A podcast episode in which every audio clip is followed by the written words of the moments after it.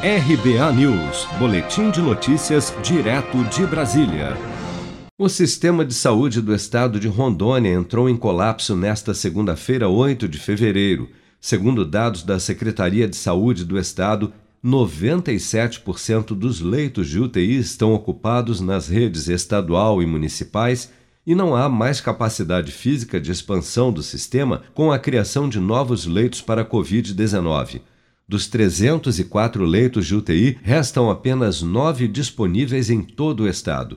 Em entrevista coletiva nesta segunda-feira, o secretário de Saúde de Rondônia, Fernando Máximo, afirmou que o estado chegou ao seu limite. E nós atingimos o nosso limite. E o pior, nós não temos perspectiva de criar novos leitos. Nem que apareçam muitos médicos, não tem mais estrutura física para aumentar. Rondônia enfrenta uma alta de casos de Covid-19 desde novembro do ano passado. O aumento se acentuou durante o mês de janeiro, quando atingiu o pico de 19.427 doentes. Atualmente, Rondônia tem 18.239 pessoas com os sintomas da Covid-19. Dessas, 655 estão internadas. De acordo com o último boletim epidemiológico divulgado nesta segunda-feira, 8 de fevereiro, 18 pessoas estão aguardando por um leito de UTI em Rondônia.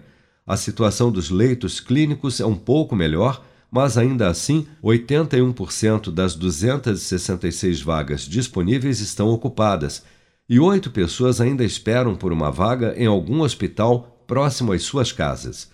Desde o início da pandemia, Rondônia registrou 132.167 casos de Covid-19, além de 2.369 mortes confirmadas pela doença segundo dados oficiais atualizados até às 16 horas desta segunda-feira.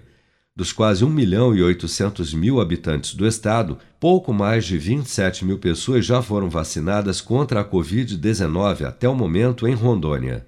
Seja para conquistar sonhos ou estar seguro em caso de imprevistos, conte com a poupança do Sicredi. A gente trabalha para cuidar de você, da sua família e proteger as suas conquistas. Se puder, comece a poupar hoje mesmo. Procure a agência Sicredi mais próxima e abra sua poupança. Sicredi, gente que coopera cresce.